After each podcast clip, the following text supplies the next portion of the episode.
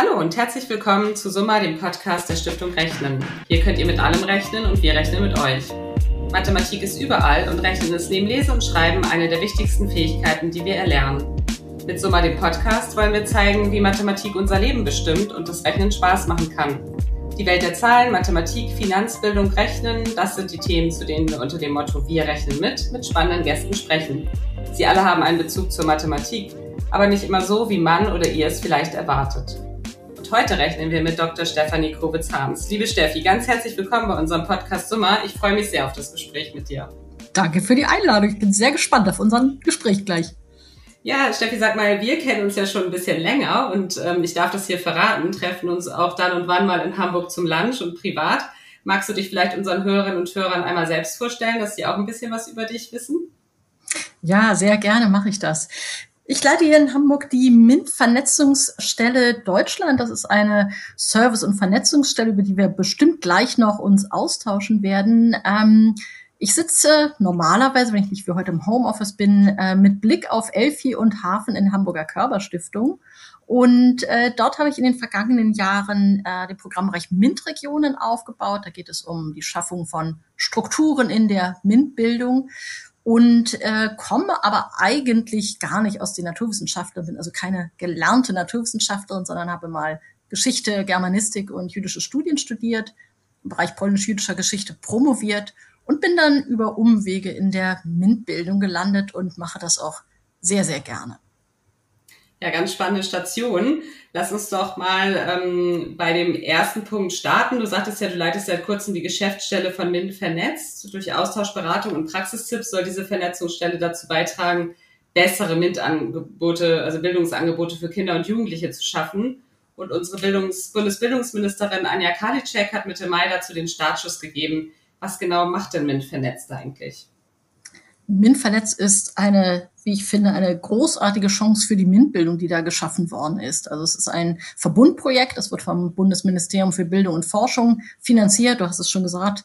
Und die Bundesbildungsministerin Anja Karliczek hat das offiziell eröffnet und wir sind für fünf, offen für acht Jahre insgesamt äh, mit zwölf Millionen finanziert.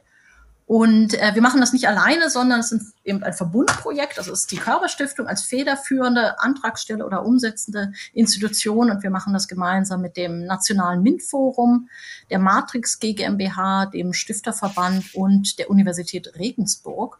Und wir haben uns zusammengeschlossen, um nicht wie vielleicht man immer denken könnte, Kinder und Jugendliche direkt anzusprechen, sozusagen als Endzielverbraucher unserer Ange der MINT-Bildung, sondern wir setzen auf die Multiplikatoreneffekte. Das heißt, wir wollen diejenigen unterstützen, die vor allen Dingen im außerschulischen Bereich Kinder tagtäglich für Mathe, Informatik, Naturwissenschaft und Technik begeistern. Das sind Vereine, das sind Schülerforschungszentren, das sind Makerspaces, das sind Institutionen, private Initiativen die im außerschulischen Bereich tolle Angebote machen.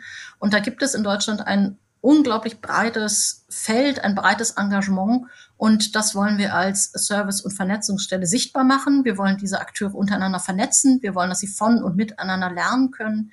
Wir wollen, dass sie erfahren, was es an Beispielen guter Praxis gibt, von Projekten, die sie übernehmen, skalieren können, aber auch was die Forschung sagt, die Erkenntnisse, die es gibt, wie baut man gute MINT-Bildungsangebote auf, damit sie wirklich auch die Zielgruppe erreichen und dort Veränderungen hervorrufen. Also dieses Wissen wollen wir verbreiten, teilen und ähm, ja insgesamt dieses gesamte Feld der außerschulischen MINT-Bildung unterstützen und letztendlich dafür sorgen, dass diese Anbieterinnen, außerschulischen Partner äh, die Möglichkeiten bekommen, um gute MINT-Bildungsangebote zu machen. Und gut heißt vor allen Dingen auch breitere und diversere Zielgruppen anzusprechen. Das sind ähm, nicht nur, aber vor allen Dingen auch Mädchen, junge Frauen. Da haben wir ja noch immer, da kommen wir bestimmt auch noch drauf, viel zu tun. Äh, da ist immer noch sehr viel Luft nach oben und äh, da wollen wir auch aktiv unterstützen, dass eben mehr Mädchen, junge Frauen für MINT begeistert und auch nachhaltig interessiert werden. Ja, das klingt wirklich ganz, ganz toll. Da interessiert mich natürlich zum einen, wie die Idee dazu entstanden ist. Also ähm, so am Reißbrett oder du, du arbeitest ja schon lange auch auf den MINT-Themen, das weiß ich, aber wie ist die Idee entstanden und wer kann da mitmachen und wie kann man vor allen Dingen aktiv werden? Wie kann man sich aktiv in das Netzwerk einbringen? Mhm. Die Idee ist natürlich überhaupt nicht am Reißbrett entstanden, sondern ich würde sagen, es ist so eine das Ende einer längeren Entwicklung. Äh, als Körperstiftung bauen wir schon sehr lange an diesem regionalen MINT-Netzwerken, also unterstützen ähm, Koordinatoren dabei, regionale Strukturen aufzubauen für MINT-Bildung, indem sie Akteure vernetzen und wir hatten immer das Gefühl, da fehlt es jetzt um so in diesem Überbau und dieses breite Engagement, was wir da auch vielfach gesehen haben, wirklich, was ich schon eben sagte, sichtbar zu machen, zu vernetzen, für bessere Angebote zu sorgen. Und das ist etwas, was auch das Bundesministerium für Bildung und Forschung wahrgenommen hat und äh, im Rahmen seines MINT-Aktionsplans aufgenommen hat. Da gibt es vier Förderlinien und eine davon war eben dieses Kompetenz- und Vernetzungsstelle für gelingende MINT-Bildung war es letztendlich. Und äh, ja, es war ein offenes Bewerbungsverfahren. Wir freuen uns sehr, dass wir ähm, als Körperstifte mit unseren Verbundpartnern da erfolgreich gewesen sind und jetzt diese Service- und Vernetzungsstelle aufbauen können. Das ist wirklich, glaube ich, eine großartige Chance, die wir so in der MINT-Bildung bisher nicht hatten. Und äh, ja, wir können mitmachen. Also all die, die sich engagieren für MINT-Bildung. Das sind außerschulische Anbieterinnen von Kursen, von Angeboten für Kinder und Jugendliche. Das sind aber auch Koordinatorinnen, Organisierende, die äh, in Schülerforschungszentren, in außerschulischen Lernorten aktiv sind. Es sind Ehrenamtliche. Wir wissen, dass in dem Bereich sehr viel ehrenamtliches Engagement gibt. Und es gibt auch viele, die sich vor allen Dingen mit besonderem Schwerpunkt für Frauen in MINT-Berufen engagieren. Also ganz konkret auch den, der nationale Pakt für Frauen in MINT-Berufen wird Teil der MINT-Vernetzungsstelle, wird aktiv werden und da auch sich nochmal engagieren. Also all diejenigen, die außerschulische MINT-Bildung machen, besser machen wollen, können bei uns mitmachen. Und mitmachen heißt äh, über vielfältige Wege, die Veranstaltungen, die wir anbieten werden, da natürlich teilzunehmen. Ähm, es ist eine sogenannte Community-Plattform in Arbeit, äh, was eine digitale Austauschplattform sein wird, wo man sich einbringen kann. Äh, wir machen jetzt im Herbst zum Beispiel eine ganz konkret eine MINT-Aktionswoche, ähm, in der wir ähm, ja das breite Feld der außerschulischen MINT-Bildung sichtbar werden lassen wollen. Auch da der Aufruf, sich zu beteiligen, mitzumachen. Wir haben Dialogreihen und ähm, ja bis zu einer LinkedIn-Gruppe. Also es gibt vielfältige Möglichkeiten, jetzt schon aktiv zu werden und vor allen Dingen ab Herbst, wenn unsere Angebote, die jetzt noch in Entwicklung sind, dann auch wirklich starten, dabei zu sein. Und das brauchen wir auch. Also wir machen das nicht für uns, sondern für die Community da draußen, für die MINT-Akteure draußen. Also wir wollen, brauchen ihr Engagement, wir wollen sie unterstützen und ähm, wollen eine aktive MINT-Community aufbauen, die dann auch von und miteinander profitieren kann. Von daher jederzeit und gerne schon mal sich bei uns auf der Seite www.mint-vernetzt.de anschauen, was es da gibt und ähm, schon mal gespannt sein, was wir im Herbst da alles noch auf die Beine stellen werden. Ja, sehr schöner Call to Action. Vielen Dank. Ähm, du hast es gerade schon mal erwähnt. Ein Fokus liegt auch auf Mädchen und jungen Frauen, die sich weiterhin zu selten für MINT-Studiengänge oder Ausbildungsberufe entscheiden. Wie kann man das denn ändern und was hat MINT vernetzt hier ganz konkret vor? Das bleibt eine große Herausforderung. Wir wissen, wir haben, es gibt seit vielen Jahrzehnten, kann man schon fast sagen, Bemühungen sowohl von privaten Stiftungen äh, der öffentlichen Hand, mehr Mädchen, junge Frauen für MINT zu begeistern, für Studiengänge zu gewinnen. Diese Anstrengungen sind zum Teil von Erfolg gekrönt, aber teilweise auch eher im minimalen Bereich, manchmal größere Herausforderungen, vor allen Dingen im Bereich der dualen Ausbildung, äh, der Ausbildungs-MINT-Ausbildungsberufe besteht nach wie vor großer Handlungsbedarf, manchmal sogar rückläufige Tendenzen. Und ähm, damit können wir einfach nicht zufrieden sein. Denn das ist ja nicht, dass wir nur, weil äh, wir denken, den Mädchen, jungen Frauen was Gutes zu tun, es sind ja auch einfach Aus es sind Chancen dahinter. Es hat viel auch mit Teilhabe, mit, mit Chancengleichheit zu tun. MINT-Berufe sind häufig gut bezahlt, bieten beste Chancen. Und das Mädchen, jungen Frauen mehr zu zeigen, das müssen wir uns zur Aufgabe machen und da auch, und auch das Thema Gestaltung von Zukunft. Also ich glaube, dass es gibt so viele Themen, wo auch eine weibliche Perspektive eine ganz andere ist als von Männern. Das fängt bei KI an, wo wir wissen, dass Frauen benachteiligt sind, weil sie in bestimmten Algorithmen nicht vorkommen, bis zur Programmierung. Ähm, da müssen wir einfach äh, mehr Frauen für gewinnen und für sie ganz persönlich, aber auch für uns als Gesellschaft. Und ähm, wir haben als MINT vernetzt natürlich jetzt nicht das Allheilmittel. Wir können jetzt nicht sagen, das ist die Lösung der Probleme. Das haben wir auch in den letzten Jahren gelernt. Das ist ein vielschichtiges Thema. Es ist komplex.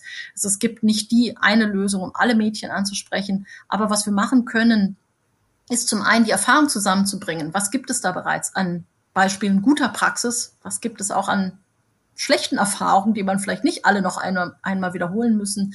Ähm, was gibt es an Erkenntnissen der Forschung, die dazu Beitrag leisten kann? Und vor allen Dingen wollen wir dazu sagen, dass diese Erkenntnisse auch in der Bildungspraxis ankommen. Es nützt relativ wenig, wenn das zwar erforscht ist, aber dann gar nicht bei denen ankommt, die MINT-Bildungsangebote machen. Und wir erleben das, haben das in den vergangenen Jahren immer wieder erlebt und erleben es auch aktuell, wie groß der Wunsch auch unter denjenigen ist, die MINT-Bildungsangebote machen, die gerne wissen wollen, wie schaffe ich es denn jetzt, dass in meinem Kurs mehr Mädchen kommen. Das ist nicht, dass das denen egal ist, sondern ganz im Gegenteil. Aber da wird häufig nach Lösungen gesucht und da also mehr Erkenntnisse reinzubringen, mehr Erfahrung zu weiterzugeben und auch Lehrstellen aufzudecken, Lücken, die wir da bisher haben. Also wir wissen zum Beispiel, dass es relativ viele Angebote für Mädchen ich sage mal, im gymnasialen Bereich gibt, also die Richtung auch Studien dann gehen, aber sehr wenige Angebote, die sich konkret an Mädchen, Kinder richten, die im nicht gymnasialen Bereich, also im Bereich von Hauptrealschulen, Gesamtschulen, da gibt es wenig und ähm, das sollte uns umso nachdenklicher machen, weil es ja auch gerade großen Nachholbedarf im Ausbildungsbereich gibt. Also gerade da sind die Zahlen sogar rückläufig. Und insofern auch da hinzuschauen, was gibt es für Projekte, die miteinander zu vernetzen, Lehrstellen aufzudecken, ähm, Akteure zu finden, die diese Lehrstelle füllen, sie dabei zu unterstützen, entsprechende Angebote aufzusetzen. Da sehen wir also unsere Rolle als MINT vernetzt zu geben. Also vernetzen, austauschen, Impulse setzen, um wirklich da auch etwas gemeinsam zu erreichen. Aber auch ganz klar, wir sind nicht die Heilsbringer der MINT-Bildung. Es wird da weitere Anstrengungen bedürfen, auch weitere auch unterstützen durch private und öffentliche Initiativen. Mhm. Ja, vielen Dank. Ähm, ich würde gerne nochmal zurückkommen auf die MINT-Bildung im Allgemeinen in Deutschland. Wie ist es denn da gerade um die MINT-Bildung bestellt? Die Körperstiftung hat ja kürzlich auch das MINT-Nachwuchsbarometer veröffentlicht. Was sind denn die ganz aktuellen Erkenntnisse? Ja, das Nachwuchsbarometer ist der, hat das Ziel, immer so die wichtigsten Studienergebnisse zusammenzutragen, die zur MINT-Bildung veröffentlicht worden ist. Das machen, bin jetzt nicht ich, sondern Kolleginnen, ähm, erfahrene Kolleginnen bei uns in der Körperstiftung mit den, ähm, von den Kolleginnen der Ackertech, die das machen. Vor allen Dingen ähm, großer Dank da auch an das IPN in Kiel, um Olaf Köller, um das Team diese Daten entsprechend zusammentragen. Und ähm, das sind eine ganze Reihe von Erkenntnissen, die jetzt auch im letzten Nachwuchsbarometer zusammengetragen worden. Das ist, die uns auch ganz direkt, äh, gerade auch hier, so in diesem, wo es ja ums Thema Rechnen geht, äh, ganz konkret angehen. Also wir wissen, dass wir uns, ähm, Herr Köller hat gesagt, wir leisten uns extrem viele leistungsschwache Schülerinnen in Deutschland. Also es gibt äh, die mathematisch- und naturwissenschaftlichen Kompetenzen der Grundschulkinder liegen unter EU- und OECD-Durchschnitt in Deutschland. Das ist wirklich kein Zustand, mit dem wir uns abfinden sollten. Und auch, auch das ist von den Grundschulkindern ist etwa ein Viertel von denen kann man als leistungsschwach in diesem Bereich bezeichnen. Also das sind wirklich äh, alarmierende Erkenntnisse. Und wenn man sich die Statistiken ansieht, das ist auch rückläufig. Wir waren eigentlich mal über OECD-Durchschnitt und sind da 2011 kontinuierlich abgestiegen, sowohl in Mathematik als auch in Naturwissenschaften. Also wirklich ähm, keine erfreulichen Erkenntnisse, die da rausgekommen sind, die jetzt nicht ganz neu sind, aber ähm, in dieser Dramatik durchaus auch nochmal deutlich geworden sind. Weiterer wichtiger Aspekt ist äh, die Digitalisierung. Ich glaube, das haben wir alle jetzt ähm, auch im letzten Jahr gesehen, gelernt. Äh, wir haben die Digitalisierung nicht nur, aber vor allen Dingen auch in den Schulen weitgehend verschlafen. Da hängen wir, sind wir gerade eine Studie gelesen, auf dem letzten Platz, was diese Themen, ich glaube, EU-Durchschnitt angeht. Äh, das heißt, da sind auch vielfältige Themen. Das sind zum einen die Lehrkräfte, die nicht entsprechend fortgebildet, weitergebildet worden sind. Es sind zu wenig digitale Tools, die im Unterricht genutzt werden. Und ähm, die Diskussion wird zum Teil ein bisschen fokussiert im Moment auf die technische Ausstattung. Da mangelt es auch nach wie vor dran, an Geräten, an flächendeckendem WLAN. Aber es ist eben ein vielfältiges Thema. Und ähm, also da hängen wir auch weitgehend zurück, das Thema Digitalisierung. Frauen, das Thema hatten wir eben schon, ähm, die genderspezifische Fächerwahl ist weitgehend unverändert. Also nach wie vor herrschen da sehr viele Klischees und Vorurteile vor, die sehr schwer zu durchbrechen sind. Und auch die MINT-Ausbildungsberufe bleiben ein Sorgenkind.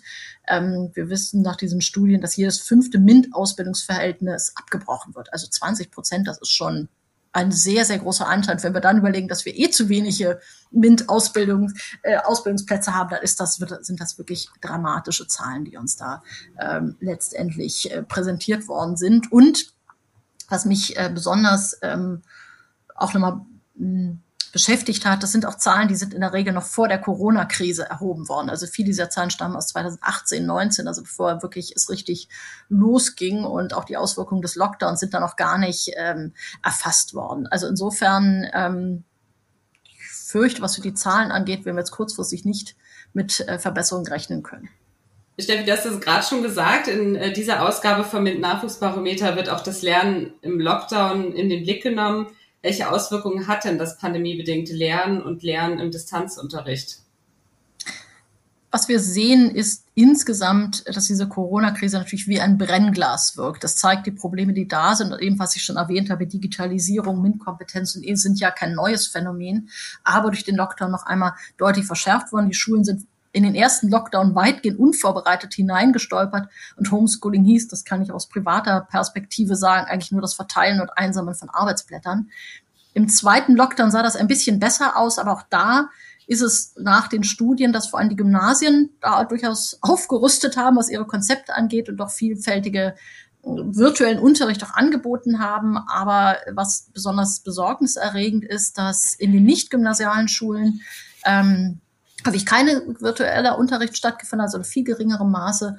Und ähm, wir sehen, dass die äh, leistungsschwächeren Schüler extrem davon darunter gelitten haben, die eben kaum erreicht wurden mit solchen Angeboten. Wir, nach den Studien sind es 10 bis 15 Prozent der Haushalte, die nicht über das nötige technische Ausstattung überhaupt über und verfügen, um an Homeschooling, virtuellen Angeboten teilzunehmen. Und äh, die Gefahr, die deutlich da ist, äh, ist, dass eben gerade die leistungsschwächeren Kinder in diesem Corona-Krise noch viel, viel stärker gelitten haben und wir da ja, Kollateralschäden derzeit ähm, noch gar nicht, glaube ich, erfassen können, die da durch diesen Lockdown hervorgerufen worden sind. Also insofern äh, müssen wir da insbesondere auch in der MINT-Bildung, aber ich würde da gar nicht auf die MINT-Bildung so sehr fokussieren, sondern insgesamt gerade leistungsschwächere Kinder stark in den Blick nehmen, um dafür zu sorgen, dass nicht noch dieser sowieso schon sehr starke Schere, die immer mehr im Bildungsbereich ausgeht, zwischen sehr leistungsstarken und deutlich leistungsschwachen Kindern, wie wir es ja auch eben schon besprochen haben, im Bereich Mathematik auch sehen, dass die Schere da nicht immer weit auseinander geht. Gibt es dann auch positive Erkenntnisse aus dieser besonderen Zeit? Auf jeden Fall. Also gerade wenn man uns diesen Bereich der außerschulischen MINT-Bildung angeht, dann bin ich immer wieder beeindruckt, wie viel Kreativität und Engagement. Also wir haben es sehr hautnah erlebt. Wir sind sehr nah auch an diesen regionalen Netzwerken dran, also die jetzt in den ersten ähm, Meetings etwas fassungslos saßen, was sie denn nun tun sollen und dann aber unglaublich kreativ geworden sind. Wir wissen, dass es ähm, sehr, sehr viele digitale Angebote, virtuelle Möglichkeiten im MINT-Bereich gibt. Das ersetzt nicht das Experimentieren, das Anfassen von Dingen oder ähm, das äh, Praktische, äh, was wir auch im MINT-Bereich haben, aber es gibt auch eine Vielfalt von Möglichkeiten, da entsprechend Angebote zu machen. Und ich kann ganz aus der persönlichen Perspektive sagen, meine Tochter hat in Corona-Zeiten angefangen mit dem Programmieren, indem sie Online-Kurse besucht hat. Und diese Möglichkeiten, diesen Digitalisierungsschub, den wir auch statistisch äh, durch Befragung nachweisen konnten, den wir dort sehen können im außerschulischen Bereich, das ist eine unglaubliche Chance. Und ähm, ich würde mir oder ich sehe daran unglaubliches Potenzial. Zum einen, weil wir nach wie vor ähm, eine große Herausforderung gerade im ländlichen Bereich haben. Also wenn ein örtliches Schülerforschungszentrum äh, nur mit dem öffentlichen Personennahverkehr erreichbar ist, aber dieser öffentliche Personennahverkehr mehr damit nicht existiert, dann gibt es viele Kinder und Jugendliche, die von solchen Angeboten ausgeschlossen sind. Und dann bieten natürlich digitale Angebote große Chancen, zumindest teilweise da eben auch Angebote fortzusetzen. Und ich immer vor Ort sein zu müssen. Also gerade ländlicher Raum, strukturschwache Regionen können da sehr, sehr stark von profitieren, von digital, digitalen Angeboten. Es ist zum Teil auch so, das äh, wird mir immer wieder berichtet, auch diese digitalen Angebote verstärkt von Mädchen besucht werden weil die Hemmschwelle, wenn ich in einen Raum reingehe und da sitzen schon zwölf Jungs als Mädchen, dann fühlen sich manche damit nicht immer wohl. Im virtuellen Raum, das kann ich auch privat sagen, ist es einem dann egal, ob die anderen nun männlich, weiblich oder divers sind, ähm, sondern da geht es einfach um die Inhalte. Und auch da höre ich, dass eben der Mädchenanteil zum Teil in diesen Angeboten höher ist. Auch das, da sehe ich eine große Chance. Und zum Dritten glaube ich, dass wenn wir Richtung Schulen blicken, dieses Thema hm, Individualisierung, Differenzierung, auch da an Online-Angebote gute Chancen bieten. Warum müssen alle die gleichen Programmiersprachen lernen oder warum, wenn ich, äh, kann ich nicht unterschiedliche Niveaus unterrichten, wenn entsprechende Online-Angebote in Fachbereiche eingebunden werden und da auch eine viel starke Individualisierung und Differenzierung möglich ist. Und das ist auch das große Thema, was uns als MINT vernetzt beschäftigt. Ähm, diese Trennung, die wir haben zwischen schulischer und außerschulischer Bildung, müssen wir meines Erachtens endlich schaffen aufzulösen. Wir haben auch jetzt im nach Lockdown oder dann wieder in ähm, teilweise im Präsenzunterricht, Hybridunterrichtsform erlebt, dass Schulen eher im Gegenteil die Mauern hochgezogen haben und das Verständnis, das eigentliche Lernen findet ja in den Klassenräumen statt und das andere ist so das Gedöns, was man weglassen kann. Und dieses Verständnis, ich glaube, da müssen wir ganz, ganz dringend dran, dass Lernen keineswegs nur im Klassenraum stattfindet, sondern das eigentliche Leben da draußen, Erkenntnis aus der Forschung, moderne Arbeitswelt, dass wir das endlich in Schule reinbringen müssen, dass Lernen ganzheitlicher betrachtet wird. Und da ist diese außerschulische Bildung eine unglaubliche Chance, genau das zu ermöglichen, Kompetenzen, Fähigkeiten, Erkenntnisse in den Unterricht hineinzubinden, das kann eine einzelne Lehrkraft gar nicht leisten. Dafür brauchen wir diese außerschulische Bildung.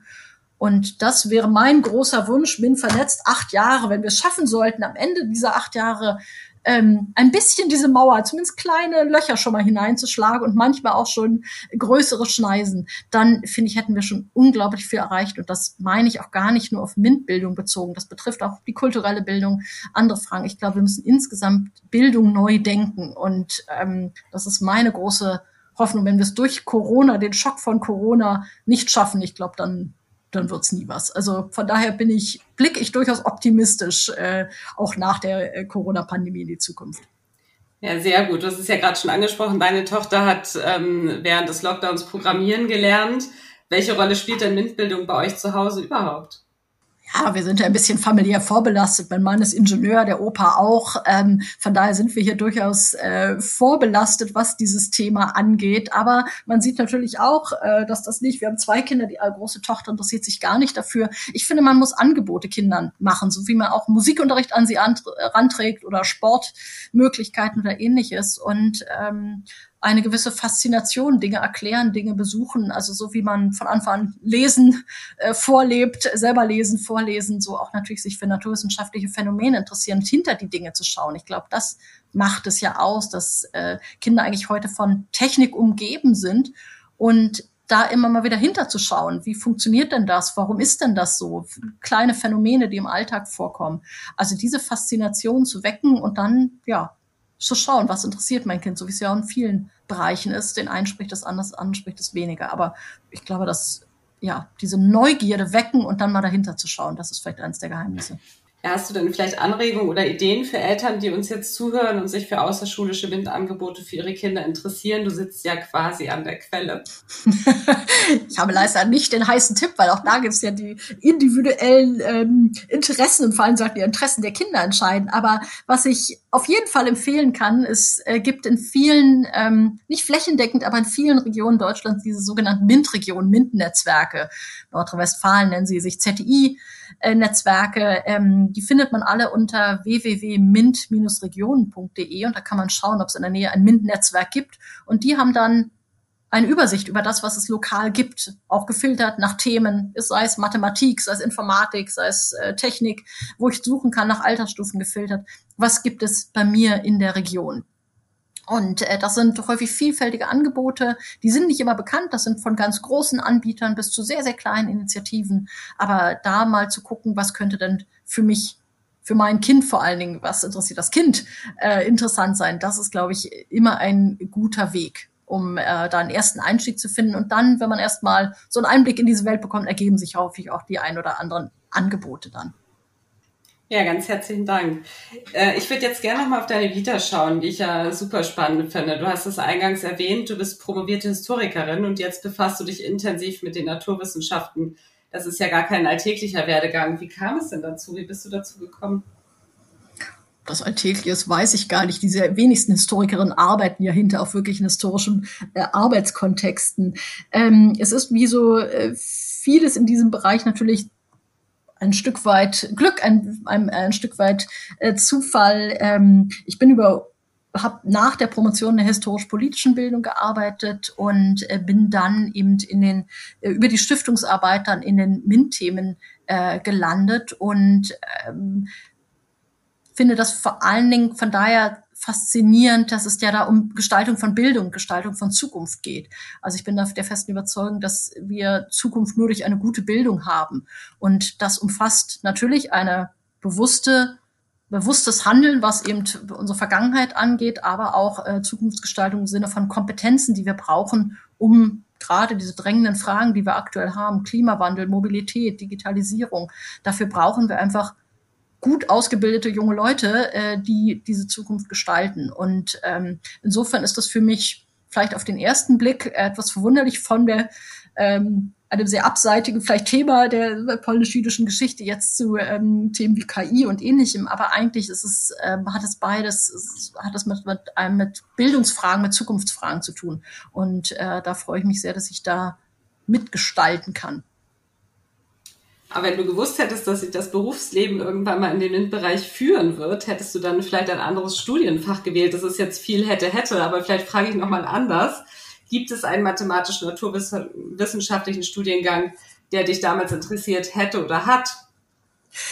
Äh, das ist eine gute Frage, die ich mir auch oft gestellt habe. Hätte ich im Nachhinein was anderes studiert? Und ich komme immer wieder zu Ergebnis, dass ich denke, nein, ich glaube, man muss seinen Leidenschaften nachgehen. Ich glaube, man sollte das wählen, was einen wirklich interessiert. Und mich hat das als Jugendliche unglaublich fasziniert. Ich wollte im Sinne Hannah Arendts verstehen und dafür muss man, glaube ich, in die Vergangenheit gehen, um zu verstehen. Aber diese Leidenschaft für Erkenntnis lässt sich auf viele Bereiche übertragen. Also insofern äh, bin ich unglaublich dankbar, dass ich diesen Weg gehen konnte, dass ich dieses Studium wählen konnte, dass ich frei wählen konnte, meinen Interessen nachgehen konnte und dann aber auch ähm, ja jetzt einen Beruf gefunden habe, wo ich ähm, nicht mit historisch-politischer äh, Kenntnissen äh, vielleicht unbedingt äh, überzeugen kann, aber insgesamt mit diesem sich für ein Thema begeistern und etwas gestalten zu können. Ich finde, das ist für mich ein ganz wichtiger Punkt. Also insofern glaube ich, hätte, hätte, ähm, hätte ich auch wieder Geschichte studiert. Wenn ich jetzt mich für einen ähm, Studiengang im naturwissenschaftlichen Bereich entscheiden sollte, ich finde das tatsächlich das Programmieren etwas unglaublich faszinierend. Ich weiß nicht, ob ich dafür wirklich begabt bin. Ich habe da nur leichte Einblicke bisher beruflich wie privat bekommen. Aber durch Programmieren auch ähm, gestalten zu können, finde ich sehr, sehr faszinierend. Also da ähm, würde ich, glaube ich, also Richtung Informatik würde ich mich, glaube weiß nicht, ob ich wirklich dafür begabt wäre. Okay, ganz, ganz herzlichen Dank bis hierhin. Zum Ende unseres Gesprächs stellen wir unseren Gästen hier immer zwei bestimmte Fragen. Die erste lautet, wo rechnest du denn privat genau nach? Ach, da rechne ich gar nicht so genau nach. Ich finde das ganz schön, privat nicht so genau zu rechnen. Und die zweite, vielleicht passt dir dann auch gar nicht, wenn du gar nicht so ähm, alles berechnest, aber wann und wobei hast du dich das letzte Mal, mal richtig verrechnet? Wir sind in Corona-Zeiten zu einem Pferd gekommen, da habe ich mich verrechnet. Mit dem Zeitaufwand oder dem Geldaufwand? Das verschweige ich jetzt. Okay. Und noch eine letzte Frage. Gibt es etwas, was du gerne berechnen können würdest, wenn du in die Zukunft schaust vielleicht?